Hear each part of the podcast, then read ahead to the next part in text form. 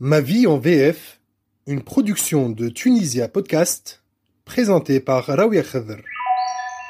En décembre 2021, la Tunisie accueillera le 18e sommet de la francophonie organisé par l'OIF, l'Organisation internationale de la francophonie, qui regroupe 88 États et gouvernements membres, dont la Tunisie. Encore plus intéressant, quatre pères fondateurs sont derrière la mise en place de cette francophonie institutionnelle. Léopold Sédar Senghor, Amani Diori, Prince Norodom Sihanouk et Habib Bourguiba. Ce podcast est l'occasion pour nous de faire un focus sur une langue qui réunit à ce jour plus de 300 millions de citoyens dans le monde et de nous poser les bonnes questions quant à l'évolution du rapport du tunisien à la langue française. Artistes, entrepreneurs, sportifs, journalistes, économistes et bien d'autres personnalités publiques ont accepté de nous livrer, à travers leur vécu et leurs témoignages, la vision qui porte sur la francophonie d'aujourd'hui. Bonjour et bienvenue sur Ma vie en VF.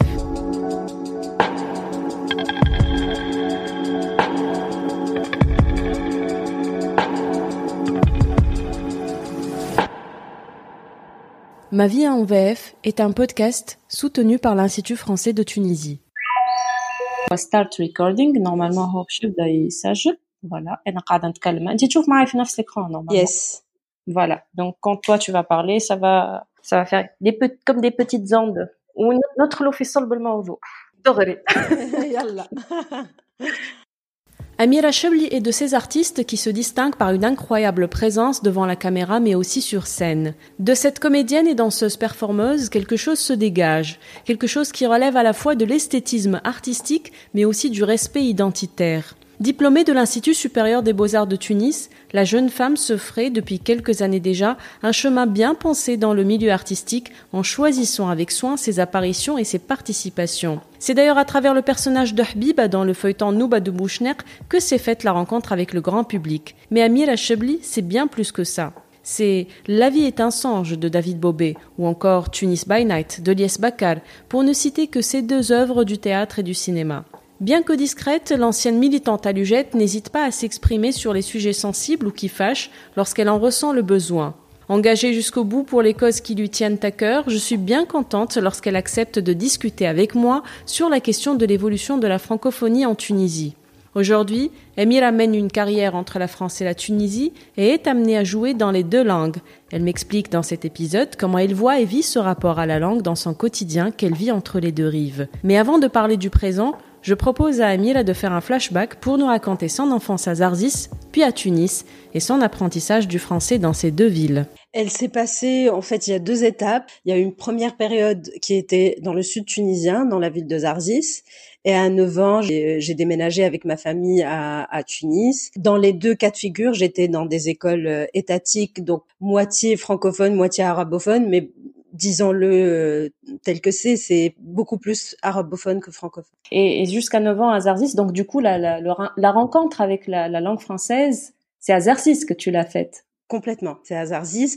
Et elle, elle ne s'est pas forcément faite avec l'école, elle s'est faite avec la télé, le cinéma, euh, la musique. Donc dans des choix euh, entre un peu le choix même inconscient de mes parents en nous donnant accès à la télé française, mais aussi par intérêt euh, à ces langues étrangères parce que je fais partie de cette génération qui a grandi sur euh, Antenne 2, Rayuno et donc je pense que on a appris les langues un peu en, en regardant la télé, en déchiffrant de façon presque autodidacte des langues qu'on comprend pas. Voilà, c'était c'était ça le, le début avec la langue française. Est-ce que quand on quand on rencontre une nouvelle langue, est-ce que comment ça se passe? Est-ce que à l'époque petite euh, 8 ans peut-être 7 8 ans, est-ce que on comprend un petit peu les enjeux de cet apprentissage? Est-ce que c'est plutôt euh, ou c'est plutôt une, une une relation comme ça de on se passionne pour quelque chose?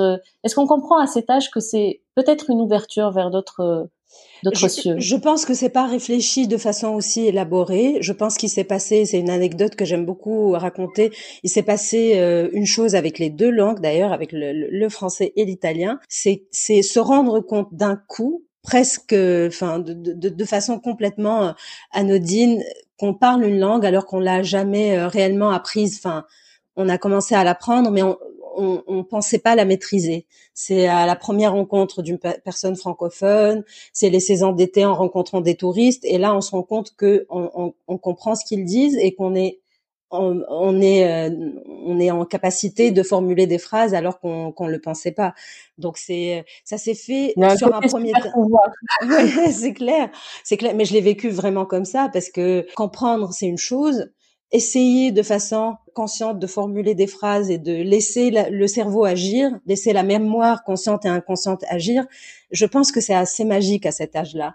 Parce qu'on n'a pas, on ne comprend pas les enjeux forcément, mais on, vraiment on, observe notre cerveau faire des choses euh, qu'on ne pensait pas euh, capable de faire. Et à cet âge-là, plus jeune, donc enfant, peut-être adolescente, plus tard, c'était quoi ton rapport à la langue française? Est-ce que tu, tu, lisais beaucoup? Tu, tu, tu essayes de pratiquer? Ou c'était juste la télé? Euh, avec les copains? Comment comment c'était sur le plan pratique? Plutôt, moi j'ai un entourage euh, quasi euh, exclusivement arabophone, donc c'était quelque chose que je vivais un peu en solo. C'était euh, vu que ma passion pour pour l'acting et le jeu remontait à cet âge-là déjà, c'était de reprendre des scènes, d'essayer de d'avoir une prononciation qui se rapproche le plus de ce qui se passait à la télé ou dans un film. C'était un exercice pour moi, c'était une passion déjà de, de m'observer, m'exprimer dans une autre langue.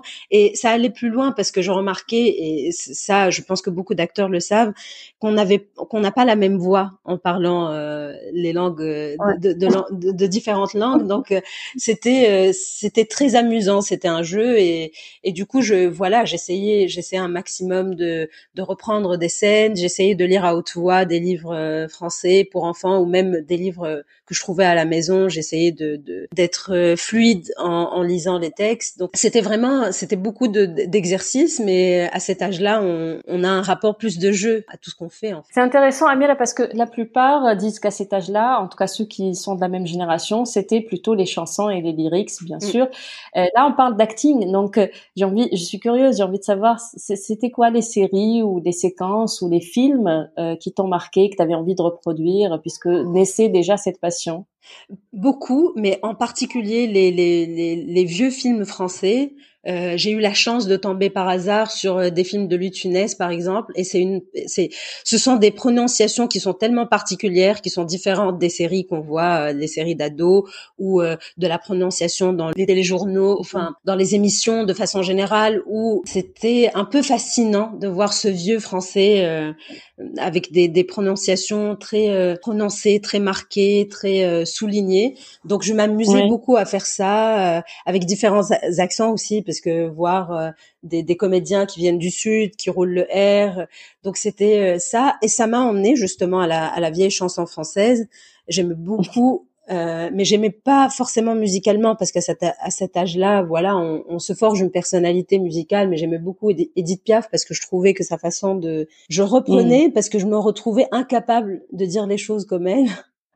Donc je m'exerçais beaucoup à répéter ça. Après, bien sûr, il y a des choses moins entre guillemets consistantes ou intéressantes parce que forcément, en passant à l'âge, euh, à l'adolescence, comme beaucoup de gens, encore une fois, de ma génération, je suis tombée sur euh, les, les, star clubs, euh, les magazines un peu de, de, de stars, et du coup, c'est là où cet exercice d'apprendre les paroles est venu parce qu'il y avait aussi toutes les tous les textes des chansons en vogue et je pense que l'apprentissage que c'est une pédagogie même si elle vient de l'industrie de la musique mais c'est c'est quelque chose qui a aidé beaucoup de gens qui sont pas français à, à avoir un, un rapport à la langue française plus plus facile, plus simple, moins académique, plus intuitif quoi. Euh, du coup, alors la passion pour euh, pour euh, le jeu, la passion mm-hmm. pour l'acting, elle est elle prend racine dès la dès l'enfance, mais après, donc c'est à travers ces, ces jeux de rôle là que que tu faisais euh, en, imitant un petit peu les euh, les scènes de, de séries ou de films français. Mm. Mais alors comment tu commences à apprendre, comment tu commences à matérialiser euh, ça en tunisien, parce que finalement c'est pas la même chose. Bien sûr, c'est la même. D'amour pour quelque chose dans une langue et puis en essayant de la pratiquer en Tunisie, on est obligé, obligé entre guillemets, hein, mm. de, de la pratiquer dans une autre langue bah, si tu veux, on peut faire une, une comparaison plus simple parce qu'on a eu ça aussi avec des séries égyptiennes, par exemple, même si ce n'est pas forcément notre langue, euh, notre dialecte, encore une fois. Ouais. Et c'est euh, quand il y a eu euh, pour le chant, quand il y a eu toutes les séries, les El Helmiya, tout ça, on ouvre ouvre les yeux sur une langue qui est très proche de la nôtre, mais qui, qui ne l'est pas. C'est un autre dialecte, c'est une autre prononciation. Mmh. Mais bien sûr aussi avec les séries tunisiennes, parce que on a eu, je pense, il y a eu une période, en tout cas dans mon enfance, il y a eu plein de séries qui marquent encore aujourd'hui l'histoire de la de la télé tunisienne, comme euh, Rada, comme Khotab al-Beb, et il y a plein plein de scènes cultes qui nous poussent à, à, vouloir les refaire, en tout cas quand on a la passion du jeu, à vouloir les apprendre, à vouloir les faire. Et encore une fois, c'est encore plus nuancé et complexe parce que moi je viens du sud, donc c'est un accent qui est différent du mien. Et c'est comme ça que j'ai j'ai commencé à pratiquer l'accent de Tunis et, et ça a changé. Après, on rentre dans des dans des nuances de schizophrénie totale, mais qui au final sont super importantes et super intéressantes pour le cerveau parce que je pense qu'on est on est privilégié quelque part à vivre dans je pense que c'est quelque chose qui est assez propre à la, à la Tunisie, à l'Afrique du Nord et à la Tunisie en particulier. Cette ouverture sur les dialectes et les langues étrangères et cette facilité, parce qu'il y a ça, parce qu'il y a cette ouverture dès le jeune âge, on a toutes ces portes ouvertes, toutes ces langues, tous ces dialectes, et euh, ça s'est fait comme ça. Et donc ça m'a appuyé euh, dans mon rapport à la fiction très jeune. Ça a fait que, comme beaucoup d'acteurs, même si c'est cliché de dire ça, mais en vrai c'est comme ça que ça se passe, à m'enfermer pendant des heures, à apprendre des scènes, à, attendre que ça passe ou que ça repasse pour les pour les écrire, à, voilà, à les enregistrer avec un, un, un pauvre engin pour pour pouvoir les réécouter en boucle. Donc euh, c'est assez magique en fait, même si la racine de ça, euh, elle vient, enfin c'est quelque chose entre un, même si on est enraciné, mais il y a quelque part un, un, un effacement de quelque chose parce qu'on est à force de vouloir apprendre des choses qui viennent de, de, de l'extérieur, de l'étranger, mm. je pense qu'on en perd quelque chose aussi de, de, notre rapport à notre propre langue. Mm. Enfin, je je sais pas. Oui, ça doit être ça le le chemin le plus classique, mais moyennant un, un effort, je pense qu'on peut garder euh, le tout. On peut garder le tout. Et d'ailleurs, c'est c'est c'est ça qui qui est intéressant chez Amira Chebli. On le remarque, mais on y reviendra peut-être plus tard, parce que là, j'ai envie de de parler un petit peu de de, de, de, ta relation, de ton départ pour la France justement et euh, de, de ta vie professionnelle ici et là-bas justement. Quand est-ce que tu es partie? Ça fait, euh, ça va faire cinq ans que je suis installée en France. Après, euh, ça fait, ça fait peut-être dix ans que je suis, que je fais des allers-retours pour des projets de danse, de théâtre, de pour pour pour des projets entre deux. Et, et donc j'ai été amenée à avoir un rapport euh, tout de suite plus concret à cette langue-là parce que petit à petit, sur les dix dernières années, cette langue commençait à faire euh, réellement partie de mon quotidien et personnel et professionnel. Et, euh, et, je pense que ça a évolué depuis parce qu'il y a, il y a, c'est là où on se rend compte de la panoplie, de, de, de, enfin, de la richesse de la langue euh, du, du, français de la rue, du français de la télé. Après, travailler sur des, dans des théâtres avec des pièces euh, de, de théâtre euh, plutôt classiques et donc avec une diction et une prononciation un peu plus rigoureuse, tout en voulant garder un peu un fond de mon de mon accent parce que je pense que ça fait aussi partie de l'identité. Donc, donc voilà, ça s'est fait de, de, de cette manière-là en, en m'installant en, fait, l'idée que, je me pose justement, maintenant tu, tu parles de, euh, de cette expérience théâtrale en France. Euh, le théâtre, c'est beaucoup d'émotions, c'est beaucoup mmh d'appropriation, c'est-à-dire qu'on a, il faut vraiment euh, être dans le personnage, vivre la situation, ressentir les choses et, et, et ensuite les, les d'écrire, les déclamer. comment ça se passe quand on quand on fait ressurgir des émotions ou euh, ou des réflexions dans une langue finalement qui n'est pas notre langue maternelle?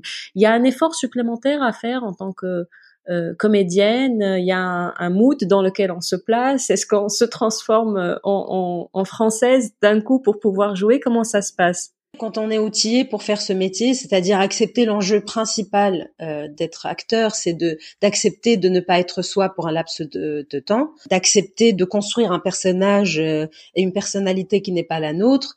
Euh, quand on est déjà un peu outillé pour ça, je pense que ça facilite la tâche. Mais euh, il faut dire que pour moi, surtout ma première expérience en France en tant que comédienne avec le metteur en scène David Bobet, c'était pas du tout évident. C'était pas, en tout cas, c'était pas aussi évident que je le pensais parce que c'est ça s'est inscrit aussi dans une crise identitaire en m'installant en France, en me posant 3000 questions par rapport à justement mon rapport à mon quotidien, mon rapport à mes amis, à, à, à, voilà, à mon entourage euh, familial même. Et donc euh, j'ai été bloquée pendant un moment parce que j'arrivais pas à jouer. J'avais j'avais l'impression d'être perdue entre soit euh, soit être dans la perfection de la prononciation et la diction, soit être dans le jeu euh, et donc dans une émotion, dans une palette d'émotions d'une culture qui n'est pas la mienne au final. Et donc je me rappelle. Donc il y a trop de paramètres à gérer. Oui, il y avait vraiment beaucoup trop de paramètres à gérer et je suis vraiment euh, contente et reconnaissante d'avoir vécu ça parce que je pense que ça ça a ouvert une nouvelle euh, un nouveau chapitre, un nouvel acte dans dans ma vie de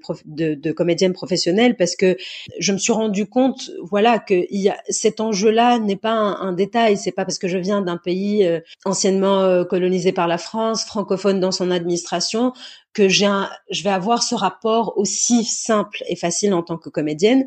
Donc on, nous avons beaucoup travaillé avec le metteur en scène et, l'assistante et aussi les comédiens qui, qui jouaient avec qui je partageais la scène pour pouvoir finalement accepter que je joue un rôle. Euh, voilà, elle s'appelle Ingrid, elle parle en français.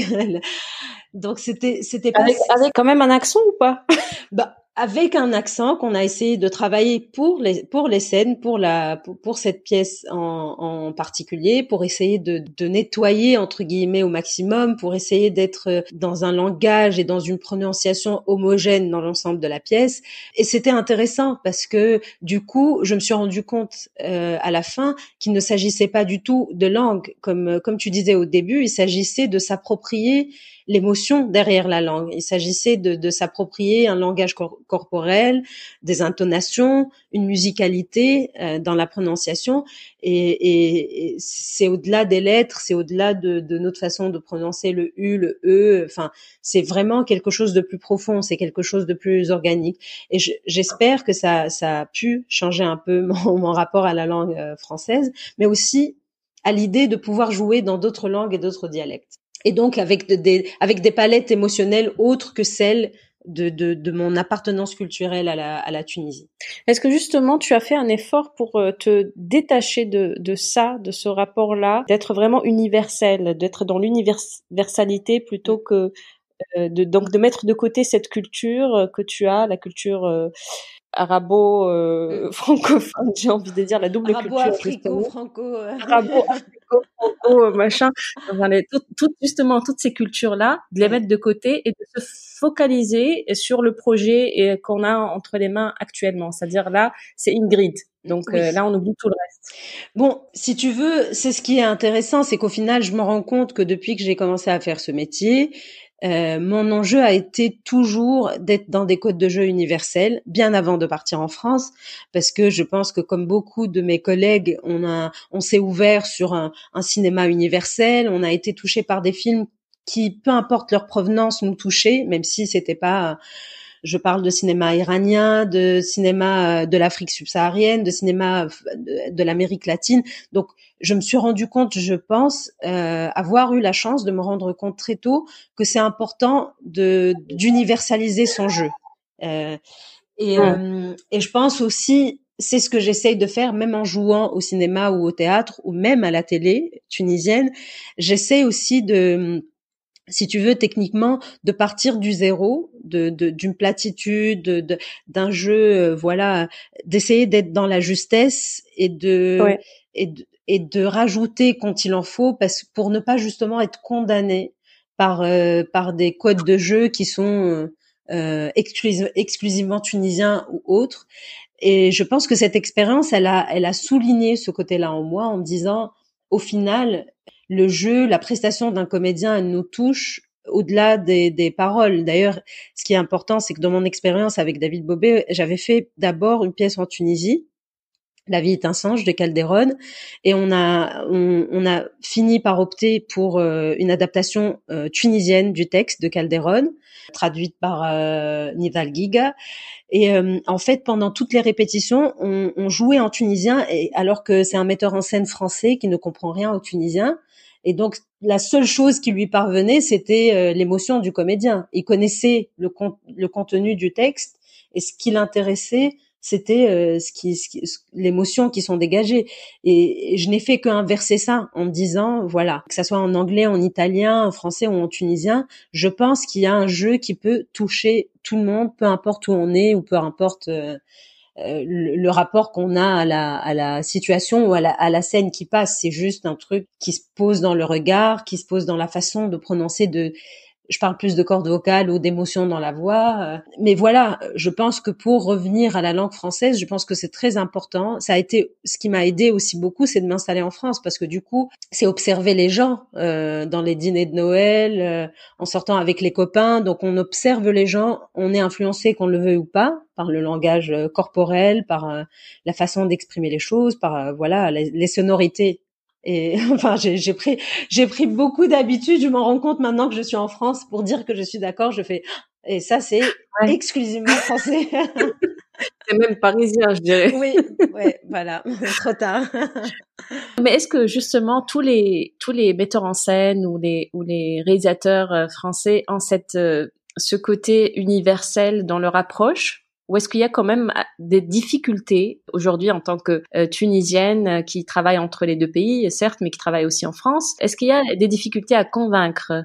Bien sûr, il y a beaucoup de difficultés. D'ailleurs parce que, euh, enfin, c'est important d'aborder ça. Parce que je ne représente entre guillemets rien pour, par exemple, pour les directeurs de casting, pour plein de réalisateurs.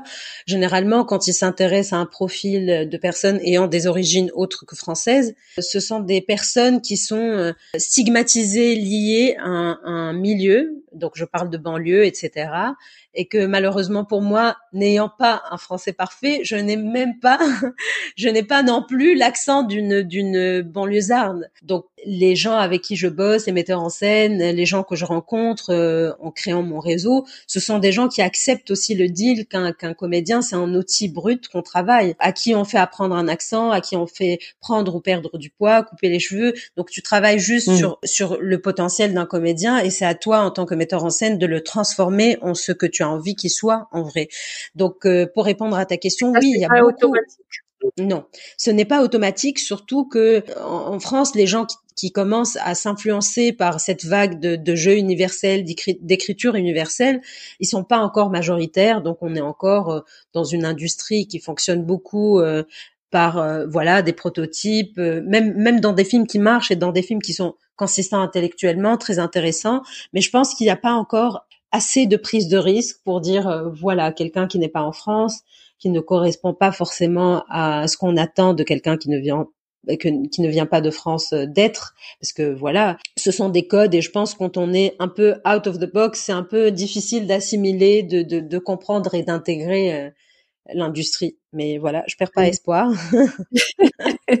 et puis je pense que le mouvement va s'agrandir, j'imagine. Donc euh, oui, complètement. C'est ça que je voulais te dire aussi, c'est que je vois que dans l'ensemble, là, les, deux dernières années, quand même beaucoup, il y a beaucoup de comédiennes et de comédiens qui bougent aussi pour casser les images euh, qu'on projette sur les comédiens entre guillemets typés, même si je déteste, mais je déteste foncièrement ce mot, surtout quand il s'agit de fiction. C'est pour moi dire ça, c'est c'est il y a quelque part un manque d'imagination. Il y a beaucoup de gens qui s'engagent et qui sont même euh, aujourd'hui reconnus activistes pour euh, pour pouvoir prendre de la place dans des dans des hum, récits dans des narrations autres que la sœur du terroriste, euh, la mère du terroriste, la banlieusarde euh, entre guillemets racaille, euh, pour pouvoir aussi raconter une France autre là où voilà les gens sont sont médecins, architectes, criminels, ils sont ils sont ce que tout le monde peut être, peu importe la couleur de peau ou la ou l'appartenance culturelle quoi.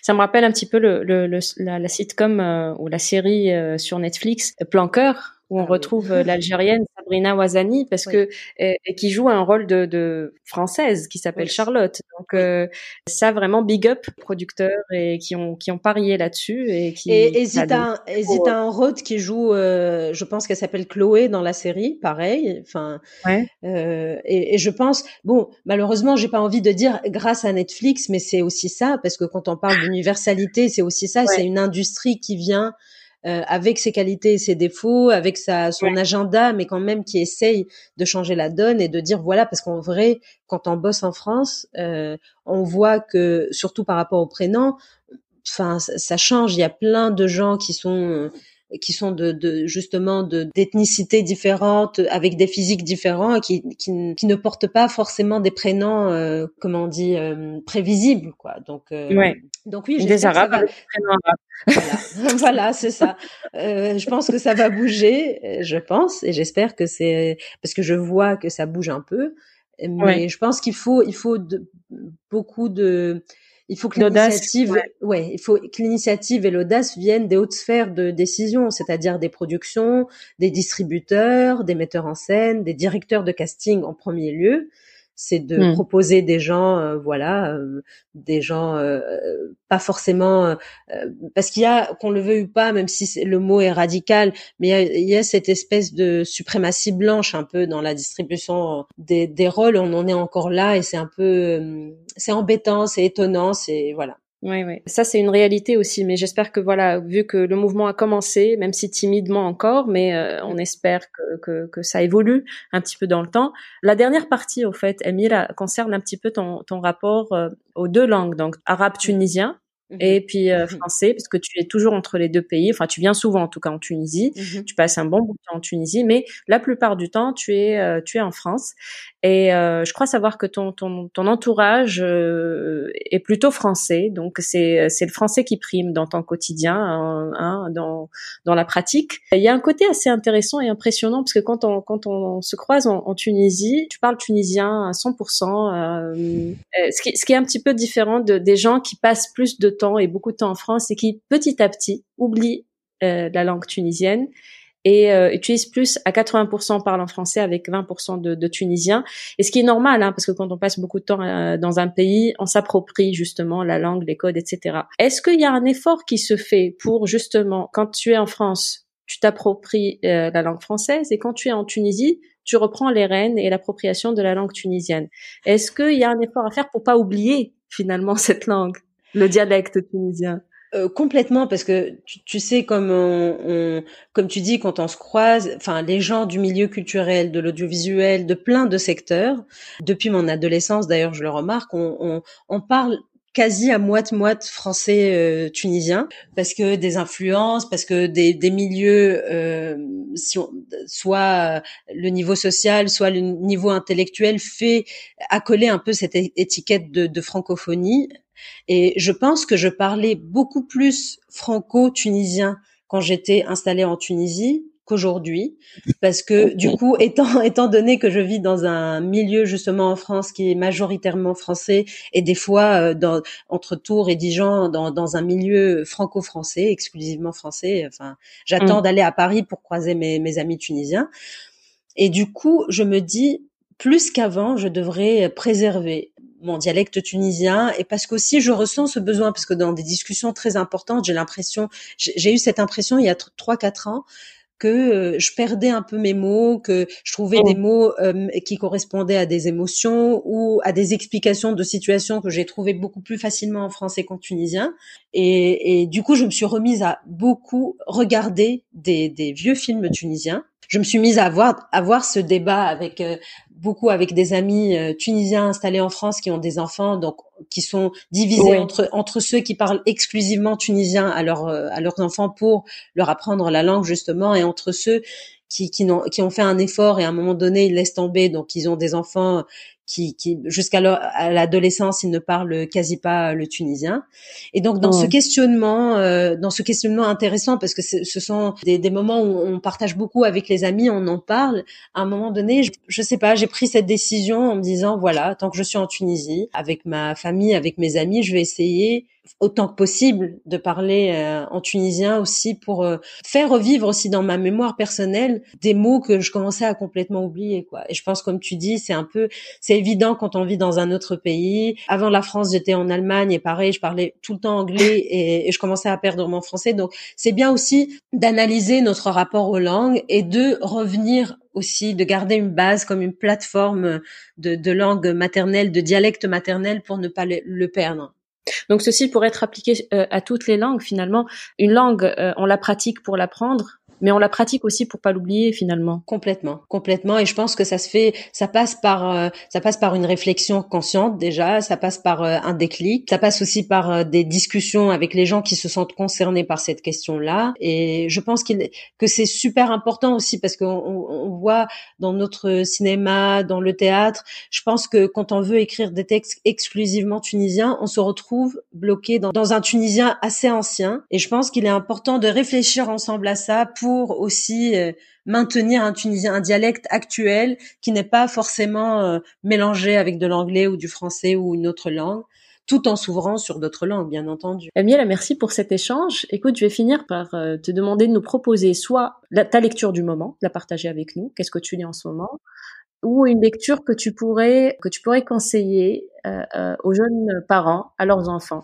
Bizarrement, ma ma lecture du moment, euh, elle est elle est française. J'ai j'ai une habitude depuis un moment. un ami m'a appris quelque chose, c'est de d'acheter systématiquement les prix Goncourt. donc je lis l'anomalie. je je ne me rappelle pas le nom de l'auteur que je découvre d'ailleurs c'est une très belle lecture. Je pense, je pense que voilà, ça, ça ne m'a, ça m'a jamais, euh, ça m'a jamais déçu. Et j'essaye de lire. Euh, euh, je, je, commence, enfin j'essaye. Euh, je commence la lecture d'un d'un livre d'une euh, auteure tunisienne que je découvre qui s'appelle Amir Arnim, Nezel Dar et je suis ravie d'ailleurs de la, la vague de littérature contemporaine tunisienne, la vague des deux, trois dernières années. Euh, Rawha de Abdelhalim Masoudi, euh, on a Shay'un min al Fina, je pense. Oui, de Dora Feza. De Dora Feza. de Mayak Souri. Euh, j'essaye de suivre et je suis vraiment ravie. Aussi par rapport au dialecte tunisien, euh, euh, la sœur Feza. Euh, oui, Feza. Feza. Je trouve que c'est intéressant parce que je vois qu'en Égypte, euh, c'est toute une vague. Au Maroc, ça mm. commence aussi. Je suis ravie qu'il y ait des, des, des, une littérature euh, dialectale aussi. Je pense qu'elle est importante. Voilà. Tout à fait. Et pour l'anomalie, c'est Hervé Le Tellier. Merci. voilà. voilà. Merci beaucoup. Le dernier prix, bah, prix Goncourt, justement, 2020. Merci, euh, Emile Chebli, d'avoir partagé avec nous ce moment, d'avoir parlé l'expérience نرجع نحكي بالتونسي كنت حاب كملنا très bien merci يعيشك c'est c'est super intéressant merci Amira طيبة باي